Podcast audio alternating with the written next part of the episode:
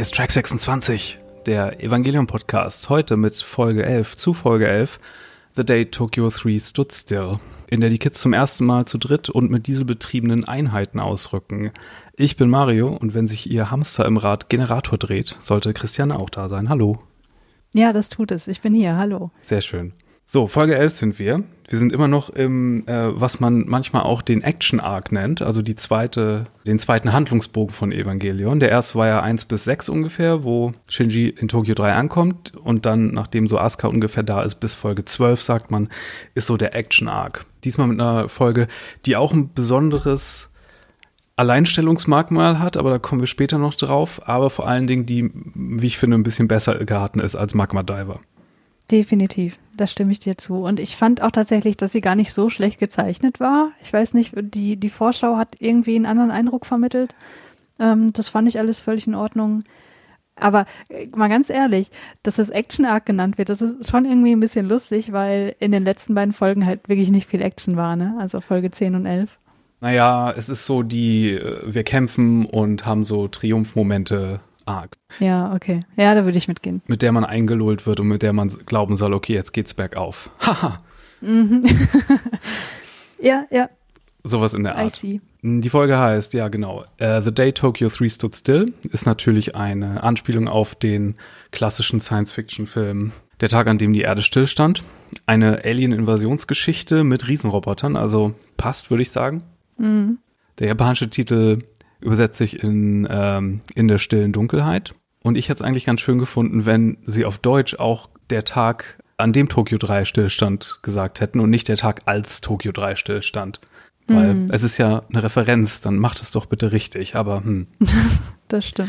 Ich habe übrigens hier in dieser Folge das erste Mal auch mh, die englischen Untertitel mir angeschaut und Mhm. habe, glaube ich, eine Entdeckung Oh. gemacht. Ich fürchte, die deutsche Übersetzung ist Secondhand. Ich glaube, die, die englische ist besser und die deutsche ist deshalb ab und zu so fehlerhaft, weil sie aus dem Englischen und nicht aus dem Japanischen direkt übersetzt haben. Du beziehst dich jetzt ja auf die Netflix. Auf die Übersetzung, Netflix-Übersetzung, ja. Mhm, okay. Ich kann dir an einer Stelle nachher genau sagen, woran ich das festmache. Aber ich hatte den Verdacht schon vorher. Aber jetzt habe ich eine Stelle gefunden. Na, das könnte der Knackpunkt gewesen sein. Okay, ich bin gespannt. Regie führte Tetsuya Watanabe, der nur diese Folge gemacht hat. Drehbuch von Hideaki Anno und mal wieder Yoji Inokido. Folge lief zum ersten Mal am 13. Dezember 1995 auf TV Tokyo.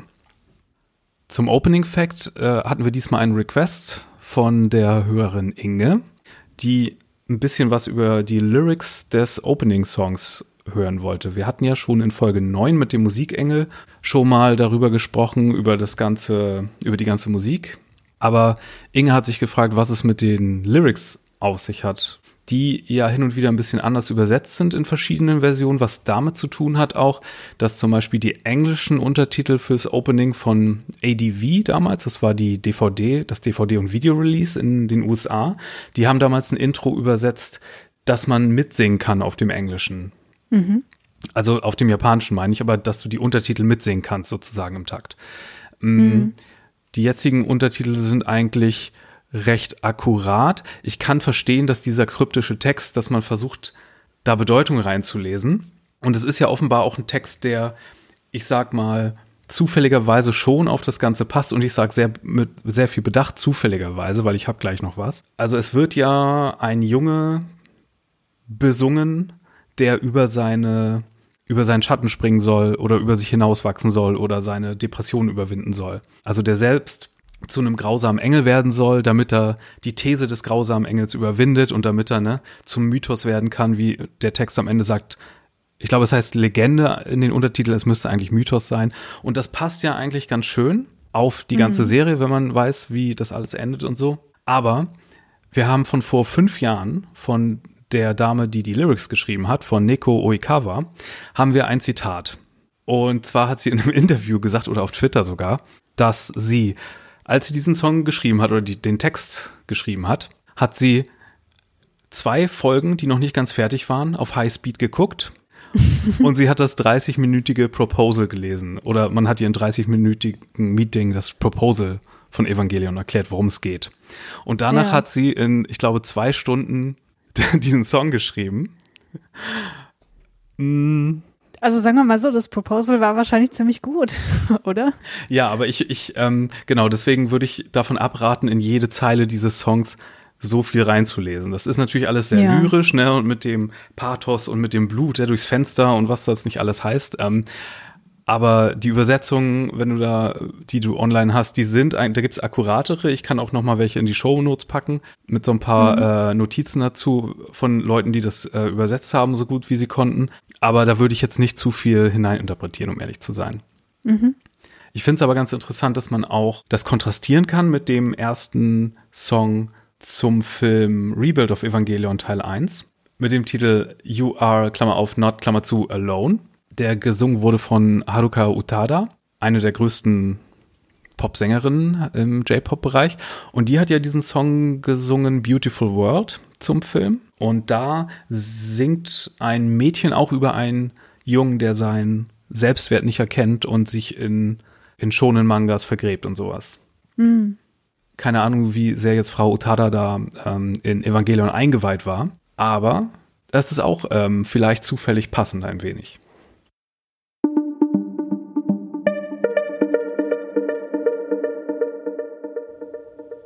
Ja, dann sollten wir vielleicht mit der Folge anfangen, weil hier ist ganz schön viel drin. Überraschend viel, muss ich sagen. Ja, stimme ich dir zu. Vor allem überraschend viele philosophische Gedanken. Ja, und vor allen Dingen überraschend viel Stuff. Es sind sehr, sehr viele Szenen, in denen sehr viel so gesagt und abgehandelt wird und sehr viele be sich bewegende Teile sind in dieser Folge. Wir fangen an. Wir hören wieder das Taiso-Radio, wo diese Ich, Ni, San Übungen gemacht werden, die Shinji auch gehört hat, als er im Krankenhaus aufgewacht ist.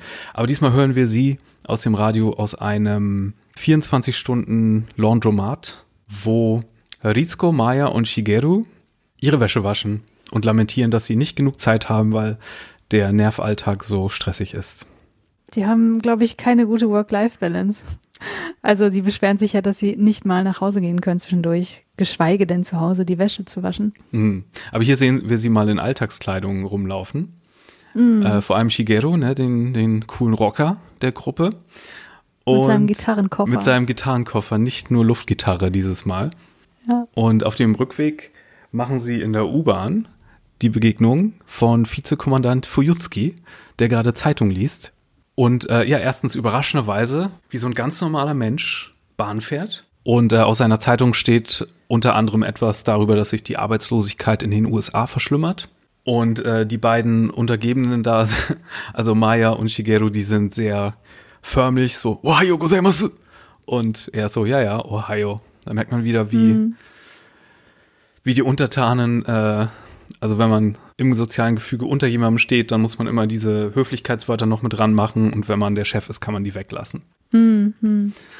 Rizko ist natürlich etwas entspannter, weil die natürlich auch zum oberen Echelon von Nerv gehört. Und hier wird besprochen, dass die Wahl zum Stadtrat ansteht, die aber eine Scharade ist, denn eigentlich, ja, wer regiert denn eigentlich die Stadt?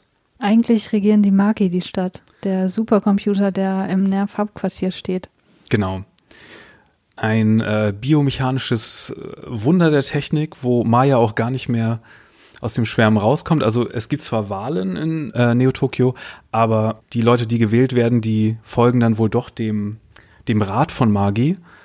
Das heißt, ähm, der Computer hat ja drei Partitionen, die wir schon immer mal im Hintergrund bei Nerv gehört haben, so Melchior, Balthasar und Kaspar. Und äh, die stimmen demokratisch über verschiedene Sachen ab. Wahrscheinlich wie so Minority Report, da hatte man doch auch diese drei Precogs und wenn zwei äh, was über die Zukunft gesagt haben, dann konnte noch einer widersprechen, aber dann war das geregelt und so. Und äh, ja, Maya schwärmte, oh, das ist das Zeitalter der Wissenschaft. Und Aoba, also Shigeru findet das total altbacken und ach, Furukusai Serif. Also was für eine altbackene Phrase. Was ihm witzig ist, weil das erinnert ja auch so ein bisschen an die Dynamik später in der Folge, wenn die drei Children unterwegs sind. Mit, mit der Streberin und die eine, die gegen anredet und sowas. Ja, das stimmt. Es wird ja noch gesagt, dass das, wie es gemacht wird, die effizienteste Art sei, eine Stadt zu verwalten. Was, glaube ich, weiß ich nicht, schon irgendwie glaubhaft und plausibel wirkt, aber wie wir später lernen werden, ähm, und das ist auch so, ein, so eine philosophische Frage, die hier aufgemacht wird. Ähm, ja, gut, wenn Maschinen das machen, dann ist das aber auch nur möglich, wenn der Strom fließt, ne? Erstens das und zweitens ist es ja nicht so, als wenn die Maschinen hier frei von komplett objektiv wären, sage ich mal. Gerade in diesem Fall, wie wir Ja. in, in spätestens zwei Folgen mitbekommen werden. Richtig, ja, genau. Ja, aber das ist natürlich auch das große Thema dieser Folge, nämlich äh, wie sich Menschen zu sehr auf Technik verlassen, wie einen das in den Arsch beißen kann. Hier gibt's dann einen sehr humorvollen Cut, wo gesagt wird, ah ja, es steht ein Test mit Serogoki an, hoffen wir mal, dass alles gut geht. Smash Cut zu Emergency. Ja. Das finde ich auch super gut. Ja, wir sehen eigentlich, wie ich finde, den attraktivsten Evangelion, würde ich sagen. Wir sehen nämlich zum ersten Mal Zero Einheit 1, äh, 0 in der blauen Rüstung. Nachdem die orangene abgefackelt wurde in der sechsten Folge, sind die Reparaturen jetzt fertig und der Zyklop ist jetzt komplett in blau. Und es wird ein Reaktivierungstest gemacht. Das sind Zahlen hinter den Erwartungen zurückbleiben. Und hier frage ich mich so ein bisschen, weil wir sehen doch Ray später draußen mit den anderen rumlaufen. Wie haben sie hier einen Reaktivierungstest gemacht, wenn Ray nicht in Eva sitzt? Gute Frage. Da habe ich noch gar nicht drüber nachgedacht. Ob da schon das Dummy-System irgendwie fortgeschritten ist. Ich frage mich auch, ist das ein Continuity-Fehler oder ist das hier ein subtiler Hinweis? Hm. Kann man, hm. Interessant. Es gibt ja in so ungefähr fünf Folgen, glaube ich, gibt es ja einen ganz, ganz, ganz berühmten Anschlussfehler, den berühmtesten in Evangelion, den sie dann mit so einer Dialogzeile wegerklären. Es ist aber sehr bemüht und man merkt es sehr. Und hier denke ich Ja. mir so, hm, die Szenen sind schon so weit voneinander weg, dass ich fast dazu neige zu sagen, das ist eher ein Fehler, aber ich, ich weiß es nicht. Misato geht in den Fahrstuhl, wo sie das letzte Mal mit Kaji rumgemacht hat, der jetzt schnurstracks auf dem Weg dorthin ist, aber sie macht ganz kühl, versucht die Fahrstuhltür zum Schließen zu bringen, was nicht ganz klappt. Und dann neckt man sich im Fahrstuhl ein wenig. Unterdessen ist Shinji draußen am grünen Telefon wieder am Machen, das wir häufiger sehen, auch in späteren Traumsequenzen und sowas. Was uns übrigens zeigt, dass er sein Handy gar nicht zu benutzen scheint.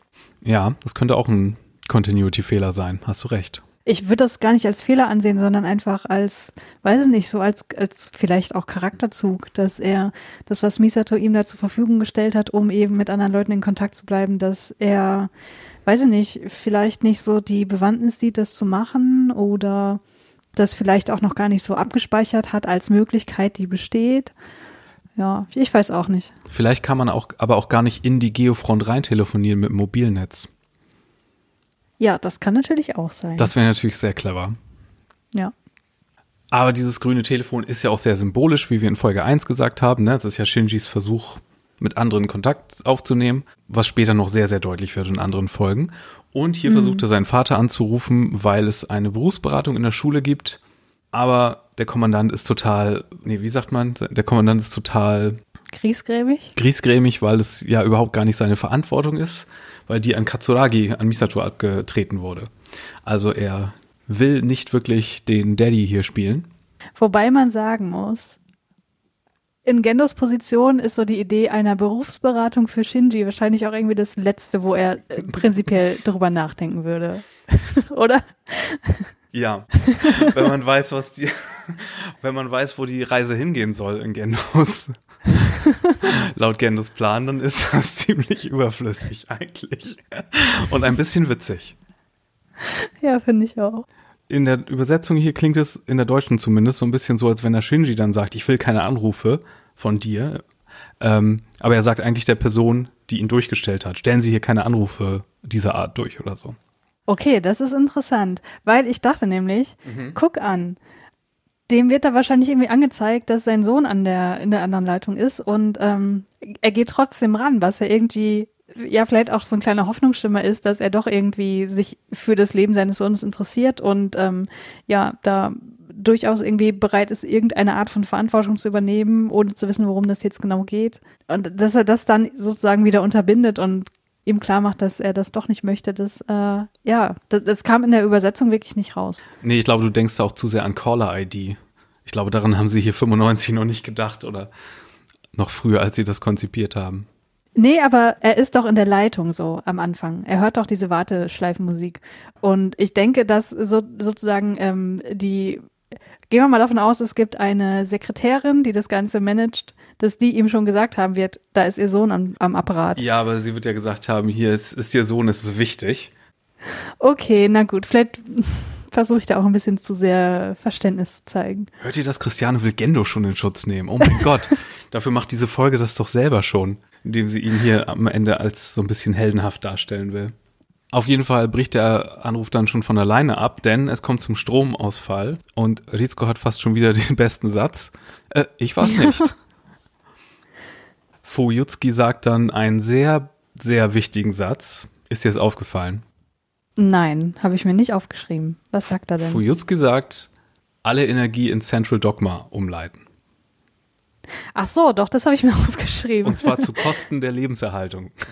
Aber ähm, weiß man zu dem Zeitpunkt schon, was das Central Dogma ist? Eigentlich noch nicht. Nee, ne, ich glaube, die, die, die beiden Begriffe Terminal Dogma und Central Dogma haben wir noch nicht gehört.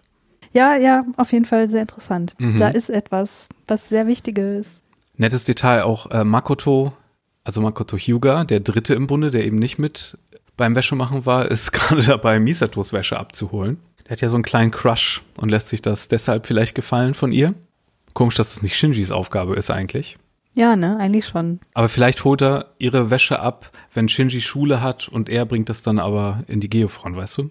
Mhm. Ja, und dann sind die drei Children auf dem Weg zum Test. Die sind auch auf dem Weg zur Geofront, stimmt. Hätte Shinji das eigentlich machen können. Aber das Gate will sich nicht öffnen, weil der Strom ausgefallen ist. Ich finde das noch ein ganz niedliches Detail eigentlich, dass Asuka versucht, Shinji aufzumuntern. Sie sagt ja sowas wie, ja, vielleicht hatte der Commander einfach nur viel zu tun und konnte deshalb nicht mit dir weiter telefonieren. Mhm. Ähm, ja, weiß nicht, finde ich irgendwie ganz schön. Ja, sie hat es nicht vergessen, was er letzte Folge für sie gemacht hat. Das wird ja später auch noch Ja. klar. Ja, und es zeigt so ein bisschen, dass Asuka auch immer so die vollkommen pragmatische, positive Attitüde annimmt. Später, wenn es um die Engel geht, nochmal interessant. Unter Tage in der Geofront sind unterdessen ein paar äh, Red Shirts von Nerv dabei, die Tür für Rizko und Maya aufzumachen. Ja, das liebe ich ja, wie sie dann über sie hinüberklettern und sich davon gar nicht beeindrucken lassen. Genau. Dann wird auch schon bald die Frage gestellt, okay, war dieser Stromausfall ein Unfall oder Sabotage? Das kommt aber später nochmal, da können wir nochmal spekulieren, wer vielleicht dahinter steckt. An einem ganz anderen Ort sehen wir dann unsere drei Military Dudes wieder.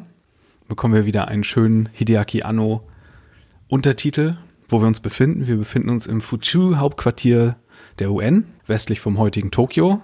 Die drei, der, der Stiftabbrecher und die beiden anderen zwei Choleriker sind da, haben hier auch so einen schönen JS, JASDF Aschenbecher, also von der Japanese Air Self-Defense Force.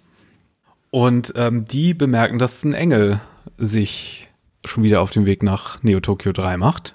Und interessanterweise sagen die, es ist der achte Engel, obwohl es der neunte ist. Ich glaube, das ist kein Fehler. Nein, das ist auf jeden Fall kein Fehler. Das würde ich auch sagen. Das heißt nämlich, sie haben einen unterschlagen und das ist entweder, ja, Das muss der zweite sein. entweder das oder das Militär weiß nicht, was in der Antarktis vorgefallen ist. Okay, ja. Hm, hm. Also ich dachte eigentlich, das wäre sozusagen unter diesen wirklich wichtigen Leuten so Common Knowledge, aber ja, mag natürlich sein, dass da Nerv doch wirklich sehr gut darin war, das Ganze zu, ähm, wie sagt man? Instrumentalisieren. Ja, genau.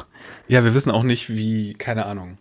Diese drei Leute repräsentieren ja immer nur die UN oder das Militär und ähm, wissen wir nicht, inwiefern die eingeweiht sind.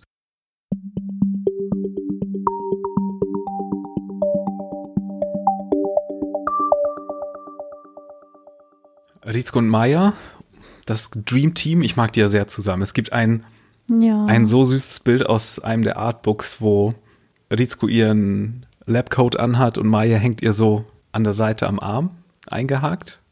Kennt, Weißt du das Bild, was ich meine ungefähr? Nee, mm, mm. also ich, ich habe es sicherlich schon gesehen. Ja. Packe ich in die Shownotes, dann können wir das sehen. Ja, die klettern äh, rum, weil die Aufzüge funktionieren natürlich nicht. Strom ist weg und die Children versuchen Ausgang draußen, aber auch der funktioniert nicht und Anrufen geht nicht und äh, dann knacken sie ihre Notfall-Emergency-Anleitung, die sie in der Tasche haben. Die besagt, okay, versucht irgendwie ins Headquarter zu kommen. Und das Ganze müssen sie natürlich machen, indem sie erstmal einen Anführer wählen. Müssten sie nicht. Asuka möchte, dass sie das tun. Ja. Und wen nominiert Asuka? Natürlich sich selbst. Also wen denn sonst? Natürlich. Das alles andere wäre völlig unlogisch. Obwohl Ray ja diejenige ist, die die wirklich hilfreichen Ideen hat. Ja, und die die ganzen Vorschriften wahrscheinlich auch am besten kennt. Ja. Mm, Shinji würde sich wahrscheinlich eher unter einem Stein verkriechen und, und nichts machen. Aber das Witzige ist, kurz nach dem Ende der Serie oder so gab es fürs Radio so eine, so eine Drama-Inszenierung, so ein Audiohörspiel mit den Sprechern von Evangelion. Als ihre Figuren, aber das Ganze war so ein Comedy-Ding. Und da sagt Asuka auch, sie ist die Anführerin, weil in Sentai-Serien ja immer der rote Held der Anführer ist, so wie in Power Rangers zum Beispiel. Beziehungsweise Ach so. der hm, Power. Rangers Vorlage. Ja, aber Asuka sucht sich als erste Amtshandlung als Anführerin erstmal den falschen Ausgang aus oder den falschen Weg aus. Und dann kommen sie an eine manuelle Tür, die Shinji erstmal aufdrehen muss, weil, ne, Otoko Desho, du bist doch der, der Junge. Der Arme, das ist so, das sieht so anstrengend aus. Ja, er ist, er ist hier zum Redshirt degradiert, wie diese No-Name-Leute aus dem Nervhauptquartier aus der Szene vorhin. Ja. Makoto wird sehr einfallsreich. Er avanciert hier zum ersten Helden der Episode. Denn es kommt ein, wir haben ja gehört, es gibt bald Wahlen in der Stadt. Und da fährt auch ein Wahlkampfwagen vorbei, wo für einen Kandidaten Werbung gemacht wird. Und hier ist ein kleines Easter Egg versteckt. Und zwar rufen die, wählen Sie Nozoku Takahashi. Und das ist eine Anspielung auf Nozomu Takahashi vom Studio Ghibli. Denn diese Folge, Christiane, halte ich fest, sieht so knubbelig aus, weil sie im Studio Ghibli animiert wurde. Okay. Das hat folgenden Hintergrund. Evangelion war ja so eine so eine schwierige Produktion und so eine zerstreute Produktion, weil das Studio Gainax, wo man immer sagt, da kommt Evangelion her, hat zu diesem Zeitpunkt kaum noch selbst Animationen gemacht, sondern größtenteils CD-ROMs hergestellt. Das heißt, Okay. das heißt, ein Großteil der Animation wurde überhaupt nicht dort gemacht, sondern im viel etablierteren alten Studio Tatsunoko. Und einige Sachen wurden aber auch in andere Sachen gegeben und das war ein größeres Netzwerk mit ganz vielen Kommunikationsproblemen wahrscheinlich auch, weshalb es so viele, ja nicht nur Fehler, aber so viele Produktionsschwierigkeiten gab. Und im Studio Ghibli wurde diese Episode animiert und Hideaki Anno hat ja auch Beziehung zu diesem Studio, denn er hat ja für Hayao Miyazaki und seinen Film Nausicaa aus dem Tal der Winde, nachdem dann das Studio gegründet wurde, für ihn hat er ja in diesem Film diesen Kriegstitan animiert, aus dem Showdown des Films. Du hast ihn ja neulich erst gesehen, ne?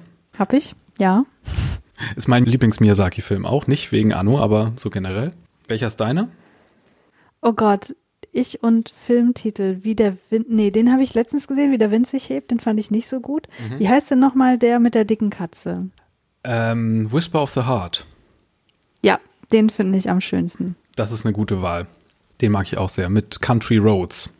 Genau. Ja, und äh, Anno und er sind ja immer noch befreundet. Zum Beispiel hat Anno auch den, die Hauptfigur in Wie der Wind sich hebt gesprochen, weil die haben eine Stimme gesucht, die halt nicht so nach Anime-Synchronsprecher klingt, sondern halt so eine sanfte Stimme ist. Und Anno ist ja so ein sehr, so ein sehr sanft sprechender Mann. Das ist krass, weil die Stimme, die sticht wirklich heraus. Also ich dachte auch so, okay, es ist einfach ungewöhnlich, so eine Stimme zu wählen, weil die auch relativ, relativ hoch ist, so. Und irgendwie eine, eine ganz andere Betonung hatte als die anderen Stimmen. Ja, interessant, wusste ich nicht, dass er das war. In Krass. einer der letzten Dokus über das Studio Ghibli ging es darum, wie sie diesen Film gemacht haben und wie sie halt sich an diese Frage nach dem Synchronsprecher für die Hauptfigur so die Zähne ausgebissen haben und wie und dann haben sie den Moment tatsächlich auf Kamera, wie wie Hayao Miyazaki so scherzhaft sagt so ja, so eine Stimme wie, wie der Anno, der hat doch so eine komische Stimme. Und dann merkst du halt, wie so die Rädchen sich drehen in seinem Kopf und wie ihm die Idee immer besser gefällt. Ja. Und dann laden sie ihn halt irgendwann ein und dann bekommt er so Regieanweisungen von seinem alten Sensei. Das ist schon sehr cool. Die sind auch mehr oder weniger befreundet, obwohl die sich auch gerne mal so ein bisschen anzicken. Also Miyazaki ist ja dieser Altmeister, ne? Der auch so ganz schwierig sein soll. Und es gibt so ein Interview mit den beiden, wo Miyazaki sagt so, was ich immer an dir toll fand, Anno, ist, dass du so eindeutige Geschichten erzählen konntest. Und nach einer Pause sagt er dann, davon ist ja in Evangelion nicht mehr so viel übrig. Und auf der anderen Seite hat Anno aber auch den Miyazaki äh, in Interviews öfter kritisiert. Und zwar, dass, dass seine Geschichten zu eindeutig und zu einfach sind. Das ist ihm zu Sazae-san mäßig. Also Sazae-san ist dieser Lindenstraßen-Anime, der, der seit mhm. den 60er Jahren ähm, jeden Sonntag im japanischen Fernsehen läuft, die am längsten laufende Animationsserie der Welt. Und mhm. bei ihm ist das immer so ein bisschen zu, also der Humanismus von Miyazaki ist Anno so ein bisschen zu heile Weltmäßig manchmal. Mhm. So sind die beiden schon gut befreundet und auch professionell haben die eine Menge Respekt, glaube ich, voreinander, aber es ist nicht ganz ohne Reibung. Das ist schon interessant. Mhm. So die verschiedenen Philosophien der zwei. Ich wusste das vorher auch lange Zeit nicht, aber wenn man das so sieht, kann man schon diese runderen Formen der Figuren, das erkennt man schon. Das heißt, wenn du sagst, das wurde vom Studio Ghibli animiert, dass die Zeichner und Zeichnerinnen des Studios das übernommen haben, oder was meinst du damit? Genau, die Drehbücher und äh, Storyboards wurden dahin geschickt und da wurde das dann wahrscheinlich unter dem äh, mit dem Regisseur vor Ort gemacht, ja. Okay. Hm. Deswegen ist wohl auch der Regisseur so ein Einzelregisseur für diese Folge. Der war hm. wahrscheinlich auch in-house Ghibli eher, ja. Ja, zurück zur Handlung. Misato und Kaji im Lift. Langsam wird's heiß. Wie gesagt, äh, Fuyutsuki hat ja die Lebenserhaltung ausgeschaltet. Zumindest sie auf Sparflamme gemacht. Und es wird langsam sehr heiß. Und Kaji meint, ja, zieh doch ruhig deine Jacke aus. Ich kenne doch eh schon alles. Und mhm. die Jacke geht ganz schnell wieder zu. In der Zentrale werden derweil Kerzen und Fächer zum Einsatz gebracht.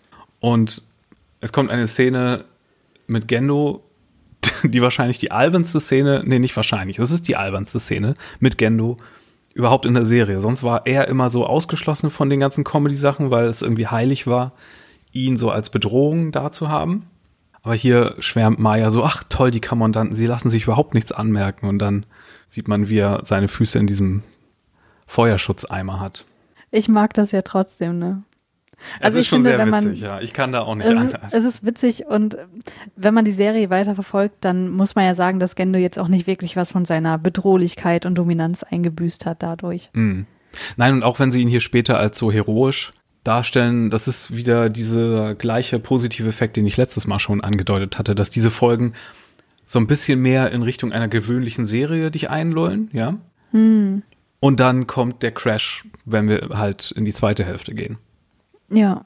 Deswegen, auch wenn das nicht so meine Lieblingsfolgen sind, aber sie haben diesen, sie erfüllen diesen Zweck. Und bei 26 Folgen kann man sich das auch eher leisten als bei heutigen so 12, 13, was ja eher gang und gäbe ist. Ja. Ja, Hyuga und seine Parteifreunde sind auf dem Weg ins Hauptquartier. Denn genau, wir haben gar nicht gesagt, warum er die beiden Leute vom Wahlkampf abzwackt, um auch zu versuchen, ins Hauptquartier zu kommen. Denn er hat über die Lautsprecheranlage, über die äh, Evakuierungswarnung der Stadt mitbekommen, ja, dass der Engel im Anmarsch ist und die im Hauptquartier wissen natürlich nichts davon. Unterirdisch wird aber besprochen, wer sich, ja, oder was sich hinter dem Ganzen verbergen könnte. Ist es ein Unfall gewesen oder Sabotage? Hier kommt wieder das Thema, ne? Mensch verlässt sich zu sehr auf die Technik. Hm. Und Gendo dann mit seinem ikonischen Müsste auf ein T-Shirt-Spruch, am Ende ist der Mensch sein eigener größter Feind. Ja. Und ich finde, das ist schon fast ein Ausblick auf End of Evangelion. Auch, ja. Und ironisch, dass nicht die Engel, sondern die Menschen das erste Problem auch für die Geofront machen. Und dass wir hier aber trotzdem noch eine Lösung haben, die auch so ein bisschen albern ist. Aber nochmal zurück zur Sabotage. Was sind deine ja. Ideen? Ja, weiß ich auch. Also äh, bei solchen, ähm, ich sag mal, strategischen Hintergrundgeschichten tue ich mich mehr so ein bisschen schwer. Ähm, es gibt verschiedene Dinge, die im Internet auch diskutiert werden, dass entweder Seele dahinter steckt mhm. oder Kaji im Auftrag einer dritten Organisation. Die habe ich hier auch ähm, stehen, ja. Und ich finde, wenn Kachi das alles irgendwie angeleiert hat, ähm, ergibt es irgendwie Sinn, warum er an der Stelle so schnell zu Misato wollte. Mhm. ja, allerdings. Ich finde auch Kachi ist eine gute, eine gute Sache, weil sie spekulieren ja später, ähm, ob jemand sie ausspionieren wollte, wie sie darauf reagieren würden. Oder mhm. wenn sie gewisse Daten dann hin und her schicken oder so. Und ja. äh, Kaji in seiner Funktion als Spion der Regierung ist schon ein guter, ein guter Tipp, würde ich sagen. Also es könnte natürlich auch jede andere Regierung sein oder weiß ich nicht, vielleicht haben die Leute vom Jet Alone noch irgendwie einen alten Grudge, den sie hegen und jetzt hm. nochmal wissen wollen, was es jetzt damit auf sich hatte. Aber Kaji ist schon eine gute, ein guter Tipp, wenn es nicht Seele war. Es wird ja auf jeden Fall nicht eindeutig gemacht. Nein, auf gar keinen Fall. Und es wird auch nicht aufgelöst. Hm, ja. Ist ja auch mehr Mittel zum Zweck. Es ist nur so ein nettes kleines Ideending, worüber man sich nochmal Gedanken machen könnte. Mhm. Auf dem Weg ins Hauptquartier haben sich die Kids verlaufen und haben hier so ein bisschen, ja, Charakterinteraktion. Auch zum ersten Mal so zu dritt im größeren Rahmen. Also wir hatten ja letzte Folge die Szene, wo es um die Mission ging. Da hatten sie ja nicht wirklich viel Alleinzeit, aber hier sind sie zum ersten Mal zu dritt alleine mit der schweigsamen mhm. Ray, die sich so an die Vorschriften hält und alles macht, wie man es korrekt in dieser Notsituation machen sollte. Äh, sie wird dann von Asuka auch Yudose genannt, also Musterschülerin. Und hier ist der Punkt, wo ich glaube, habe ich entdeckt, dass die deutsche Übersetzung Secondhand ist, weil abgesehen von so einigen Andeutungen oder einigen Verdachtsmomenten, die ich früher schon hatte, ähm, wurde hier Musterschülerin auch im Deutschen mit Miss Perfect übersetzt. Und Miss Perfect mhm. ist äh, halt auch genau die Sache, wie sie es im Englischen gemacht haben, was nicht so die erste Wahl wäre für diese Vokabel. Ja. Also Musterschülerin oder Streberin sag, würde man hier, glaube ich, viel eher als Miss Perfect sagen. Und um auf Miss Perfect im Deutschen zu kommen überhaupt, muss man, glaube ich, die englische Übersetzung sich angesehen haben. Ja, ja, klingt plausibel. Also Musterschülerin ist auch einfach viel passender in der mhm. Situation als Miss Perfect, weil äh, Miss Perfect ist ja eigentlich Aska für sich selbst auch. So. Ja, genau. Ähm, wenn du weiterspringen willst, ich würde gerne noch was zu der Szene sagen, weil ich finde es sehr interessant, wie sich hier die Dynamik gestaltet. Ja, bitte. Erstens, dass Asuka und Shinji immer noch perfekt synchronisiert zu sein scheinen, weil die auch immer wieder äh, Dinge gleichzeitig sagen. Und in der Dynamik mit Ray wird dadurch auch so eine In-Group, Out-Group-Dynamik geschaffen. Mhm. Also Ray ist irgendwie so die andere, die gehört nicht wirklich dazu. Asuka sagt ja, glaube ich, in einer späteren Szene auch sowas wie First ist mir total unheimlich. Ähm, und eigentlich sind sie ja, gehören sie ja zusammen, weil sie sind ja alle drei eben die Children, die Piloten der Evas, aber dadurch, dass hier so eine Art, eher so eine, so eine, ähm, wie, wie soll ich sagen, so eine Mauer aufgebaut wird, wo Rey auf der einen Seite ist und Shinji und Asuka auf der anderen. Ähm, ja, muss ich eben so an dieses In-Group, Out-Group-Ding denken, was auch wieder dazu passt, was Gendo vorher gesagt hat, weil so dieser Satz, ähm, der Mensch ist der größte Feind des Menschen, das hat mich so erinnert an diesen Ausspruch, der Mensch ist dem Menschen ein Wolf von dem römischen Komödiendichter Titus Maccius Plautus. Und das sagt nicht nur, dass Menschen sozusagen sich untereinander nichts gönnen und so weiter, sondern eigentlich, dass Menschen einander feindlich begegnen, aber nur solange sie sich nicht kennen. Und das ist ja auch genau das, was wir in der Sozialpsychologie als In-Group, Out-Group-Dynamik bezeichnen würden, die eben, wenn man das jetzt hier in Gendos Worte reinlegen würde, laut ihm sehr tief in das Menschsein, in dem Menschsein verwurzelt ist. Und das finde ich ganz schön, dass sich das hier eben auch in der Interaktion der drei irgendwie zeigt, dass Ray irgendwie so die Rolle, in Anführungsstrichen, des Feindes hier bekommt mhm. und was Feinde eigentlich sind und so das ist ja auch ein, ein, richtig großes Thema in dieser Folge, wo Shinji auch immer wieder drüber nachdenkt. Ja. Auch interessant, dass Asuka das macht, wie so ein Schulhof-Bully, wo man sich dann auf den Schwächsten raufstürzt und sich dann zusammen verbindet, um über seine eigenen Unsicherheiten wegzutäuschen. Mhm. Dann, dann stürzt man sich so wie sobald da Blut im Wasser ist, sobald jemand eine Schwachstelle gezeigt hat oder sich einmal komisch verhalten hat. Das ist schon sehr schulhofmäßig ja auch, ja. Sie sagt ja auch, ja, ist die nicht gruselig, Shinji? Jetzt, wo wir beiden so dicke sind, ja, genau, können ja. wir uns äh, hier gegen sie verschwören.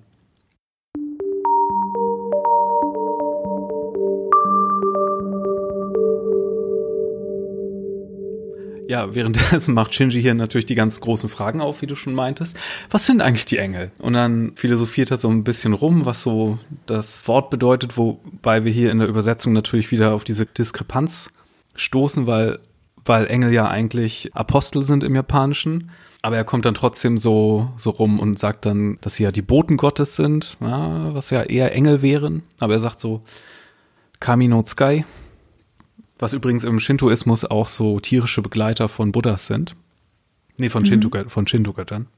Für, für Asuka ist das ganz klar. So, ja, wie, da greift uns jemand an. Klar ist das unser Feind. Und äh, sehr schön auch, wie Shinji hier vor die Wahl gestellt wird. Er muss sich für eins der Mädchen entscheiden, weil es gibt rechts oder links den Weg und das eine Mädchen hat den einen vorgeschlagen und das andere den anderen. Das ist so unfair, dass Oscar das macht.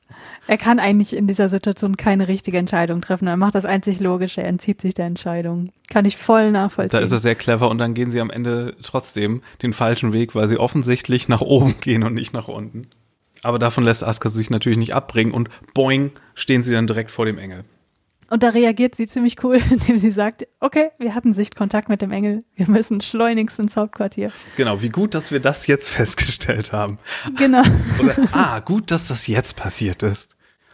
Ja, und der Engel, mit dem wir es zu tun haben, ist Matarael, was so viel wie Vorhersehung Gottes bedeutet was dann ja so ein bisschen dargestellt wird durch diese Augen, die er hat. Und im Grunde ist es aber eine Spinne, die nur vier Beine hat.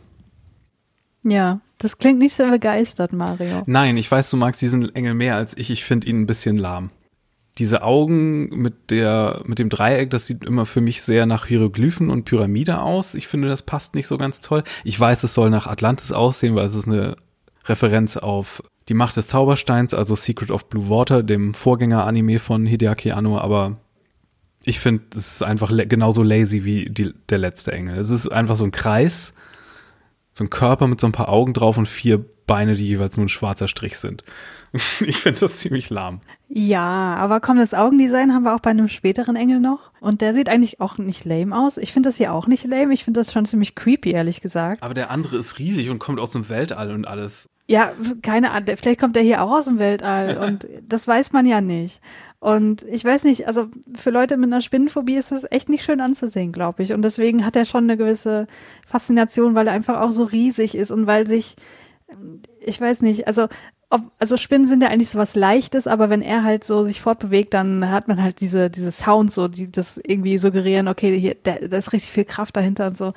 Was jetzt so den Kampf angeht, mm. der ist natürlich ziemlich lame, so. Also, da muss ich dir beipflichten. Aber so allein was das Design angeht, ich mag den. Na gut, da gehen wir auseinander ausnahmsweise, aber das ist ja auch mal ganz interessant. Makoto kommt dann irgendwann im Headquarter an und bringt laut schreiend die Nachricht über den Engel, woraufhin Gendo den Dieselgenerator anschmeißt. Weil offenbar können die biomechanischen Evangelions oder zumindest das in Gang setzen dieser Cyborgs auch äh, mit einem Dieselgenerator aktiviert werden ich weiß nicht, es, es, kommt mir hier so ein bisschen vor, als wird hier angetäuscht, als wenn Gendo so doch an seinen Sohn so ein bisschen glaubt und dachte, diese Kinder, die werden schon einen Weg finden und kommen. Ja, weiß ich nicht. Das finde ich ein bisschen zu viel reininterpretiert, weil, mal ganz ehrlich, was haben die denn sonst für eine andere Option, außer das jetzt irgendwie fertig zu machen und drauf mhm. zu hoffen? Aber eher so ein diffuses Hoffen, nicht so, ich weiß, dass er kommt. Das finde ich hier auch ein bisschen plump. Nicht wegen dieser Szene, aber wegen der am Ende, wenn sie dann ankommen. Aber okay, dann ist Aritzko diejenige, die sagt so, ja, der Kommandant hat schon alles für euch vorbereitet. Er wusste, dass ihr kommt. Ich weiß nicht, ob das so mhm, genau mhm. gesagt wird, aber du weißt, was ich meine. Ja, ja. Bei den Kids haben wir dann eine Szene, wo Asuka langsam so ein bisschen aggro auf Ray wird, weil sie das Gefühl hat, dass sie bevorzugt wird und deswegen ja arrogant wirkt. Und dann ist das hier auch nicht besonders schön übersetzt so. Sie sagt, ich werde nicht bevorzugt, so viel ist klar. Das ist, so würde sich Ray nicht ausdrücken. Die ist viel gestellter, mhm. so, so, darüber bin ich mir bewusst, wäre hier gut gewesen. So, mhm. manch, manchmal drückt sich Shinji zu gestelzt aus und manchmal drückt sich Ray zu, zu flapsig aus. Mhm. Aber wenn wir jetzt mal die Aussage als solche sehen, mhm. Wissen wir immer noch nicht, was das jetzt genau heißt. Also das kann ja zum einen heißen, niemand wird bevorzugt vom Commander ähm, Ikari hm. oder sie wird nicht bevorzugt. Na, und weiß, wenn nicht sie, dann hm. und wenn nicht sie, dann kann es ja nur Shinji sein, weil Asuka ist aus dem Rennen. Ich glaube, da müssen wir nicht drüber nachdenken. Das klingt aber, wenn man nach Gendos bisherigem Verhalten urteilt, ziemlich unwahrscheinlich, dass es Shinji sein sollte.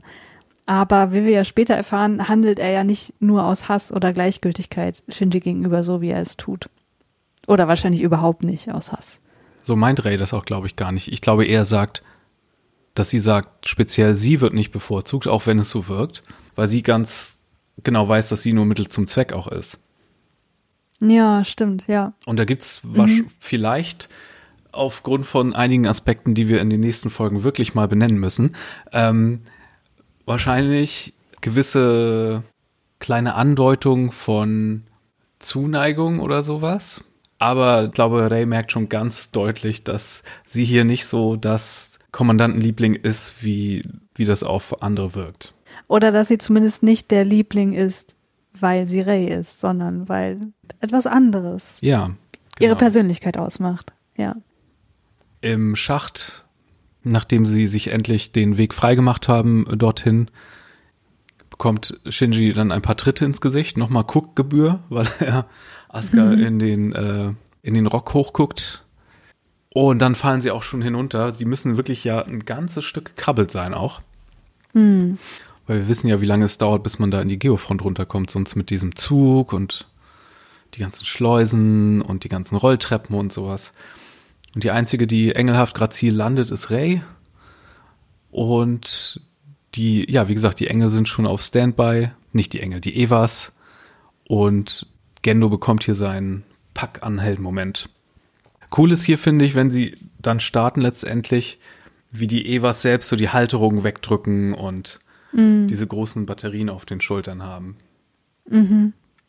Der Engel selbst versucht dann mit Säure, die aus einem seiner Augen kommt, den Boden aufzuweichen. Also auch so ein bisschen Ramiel-mäßig.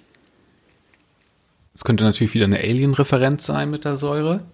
Und Asuka ist offenbar sehr gut im Plan. Sie hat hier sich schon direkt eine Angriffsstrategie ausgedacht, wo sie allen dreien so Rollen zuteilt, aber sie will dieses Mal in die Defensive gehen und den Schaden auf sich nehmen, um sich zu revanchieren für Shinji. Denn offenbar kann sie es nicht auf sich sitzen lassen, dass Shinji sie gerettet hat. Und das ist jetzt so. Das kann man sich aber auch sehr gut vorstellen, dass sie das total zerfrisst. Ja. Absolut. Kann ich gut nachvollziehen. Und womit startet sie dann die Operation? Ähm, ich weiß gerade nicht, worauf du hinaus willst. Na, was ruft sie, wenn sie sagt, los jetzt? Weiß nicht, Hashin? Nee, gehen. Ach so. ja, ja, ja. Dann kommen wir bei Shinji und Misato im Fahrstuhl, finde ich, zum besten Synchronsprechermoment in dieser Folge. Wenn Misato meint, sie ist im Begriff, sich gleich in die Hose zu pinkeln, ist so viel Desperation in ihrer Stimme. Das ist mal wieder sehr gut, sehr on point. Danke, danke dafür. Und natürlich geht in dem Moment die Fahrstuhltür auf, wenn der Strom wiederkommt. Und man findet sie in einer prekären Situation am Boden. Auch mit so einem Comedy-Geräusch wieder, was ein bisschen viel ist, aber in, Ja, das ist okay. das stimmt.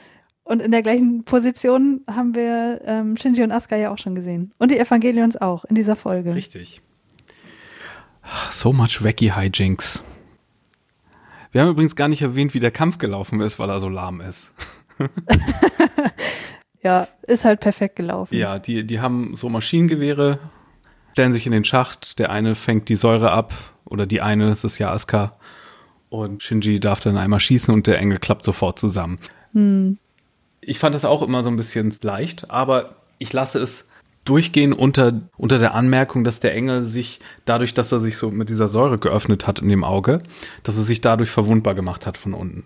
Und dadurch vielleicht kein AT-Feld haben konnte. Ja, stimmt, das kann natürlich sein. Aber es ist wirklich nicht der spektakulärste Kampf.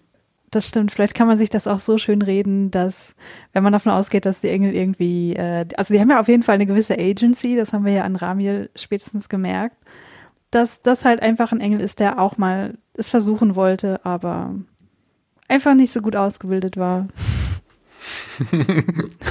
Zurück in die Engelschule. Siehst du, mit welcher Desperation ich versuche, ihn irgendwie Nee, ich find's ja schön gut. zu reden. Ich find's ja gut eigentlich. Achso, und am Ende der Fahrstuhlszene sagt Maya dann noch, Fuketsu, wie unanständig eigentlich. Oder schämt euch, sagt sie dann. Aber wir kommen einen ziemlich sweeten Abschluss eigentlich. Erzähl du mal. Am Abend sitzen Shinji und Asuka und Rei an, ich glaube, dem Punkt, wo As ähm, Misato und Shinji auch zu Anfang der Serie mal waren. Also sie haben zumindest einen, einen schönen Überblick über Tokyo 3, das immer noch in der Dunkelheit versunken ist. Und Shinji bemerkt dann, dass der Nachthimmel doch so schön sei, wenn keine Lichter leuchten.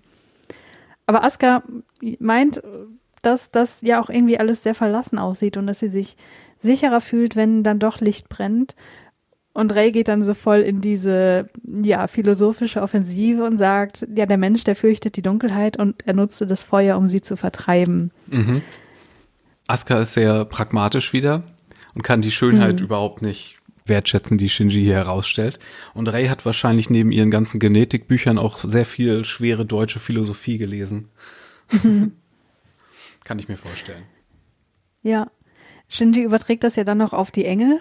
Da macht er sich offenbar immer noch Gedanken drum, verständlicherweise. Und er fragt sich, ob es das ist, was uns Menschen so besonders macht. Vielleicht greifen die Engel deshalb an. Also das finde ich auch wieder sehr, sehr vage, weil ich auch nicht so richtig auf den ersten Blick gecheckt habe, so was meint er denn jetzt genau, dass, dass wir Feuer benutzen, sondern ich glaube, er meint eher, dass die Menschen die Natur manipulieren, damit mhm. die eben ja für die Menschen ja nutzbar gemacht werden konnte und einfach äh, zu einer denn zu einer lebensfreundlichen Umgebung. Und das macht zu diesen ganzen philosophischen Fragen, die ja schon aufgemacht wurden, zum Beispiel Mensch versus Maschine, Mensch versus Mensch, nochmal dieses Mensch versus Natur, vielleicht auch Mensch versus Gott auf, wenn man Natur und Gott irgendwie gleichsetzen möchte oder die Natur als Gottes Werk ähm, wo man dann wieder schnell dabei ist, ja gut, die Technik zieht Gottes Werk irgendwie in Mitleidenschaft und sind die Engel vielleicht ein Verteidiger von Gottes Schöpfung, weil die kommen ja irgendwie von Gott. Und ich finde, genau das spricht Shinji hier an. Also die Menschen haben die Natur geändert, sich nicht der Natur angepasst, wie das vermeintlich Tiere tun. Und deswegen müssen sie mal ein bisschen ermahnt werden. Mhm. Oder wenn wir nochmal das Ganze als 2001 Referenz auch sehen, dass wir für andere höher entwickelte Wesen oder andere parallel entwickelte Wesen erst dann interessant werden, wenn wir halt so weit sind, diese Manipulation auf dem Level, ab einem gewissen Level zu treiben. Hm, und vielleicht, okay, hat, ja, vielleicht hat das vor 15 Jahren was damit zu tun, ist sozusagen der Monolith-Moment, äh, ja, der ja. das in Gang setzt. Und als zweiten Gedanken noch hinterher, was Ray von sich gibt, ist eigentlich auch so ein Satz, den Gendo sonst sagen würde, oder? Ja. So diese schweren viel zu prätentiösen, viel zu schweren Sachen, die gar nicht in den Dialog gerade passen, den wir haben, aber der, ja. den er gesagt haben will. Es ist auch ein bisschen uncharaktertypisch, dass sie sich so von sich aus an dieser Konversation beteiligt, aber es ist halt irgendwie auch schön. Ja, wir hatten ja zum ersten Mal die drei Evas jetzt hier auch zusammen im Einsatz und zum ersten Mal, mhm. dass die drei Children zusammen sind. Äh, von daher, hier ist schon eine Menge zu holen, ja.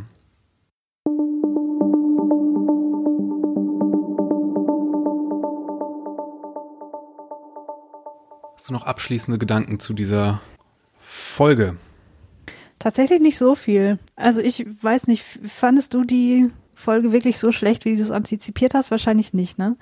Ähm, also ich fand diese ganzen Motive, die wir jetzt besprochen haben, ähm, sehr interessant, dass das, dass hier einfach so ein breites Feld aufgemacht wurde. Aber auch immer wieder durch so ganz kurze Passagen, durch, durch einzelne Sätze, durch einzelne Zitate, was finde ich auch immer ein Hinweis darauf ist, dass das Drehbuch wirklich gut ist, dass kein Wort zu viel ist oft.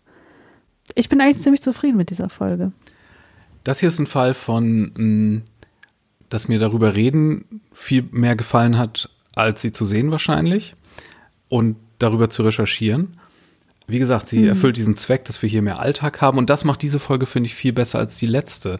Manche sagen ja, okay, wir brauchen auch sowas wie Magma Diver, weil wir da ein bisschen mehr Alltag und Charakterinteraktion sehen. Ich finde, das macht diese Folge hier aber sehr viel besser, sowohl was die Kinder angeht, als auch was die weniger hochrangigen Leute von Nerv angeht. Ja, auch dieses, dass das hier so eine gewöhnliche Folge ist mit ganz viel Dialog und mit ganz viel so Interaktion und ein paar Jokes und das macht diese Folge, finde ich, richtig gut. Und wir brauchen diese Folgen, um dann zum schwereren Teil überzugehen. Ich finde aber auch, dass die nächste Folge, was diesen Action-Arc angeht, die bessere ist. Ja, auf jeden Fall.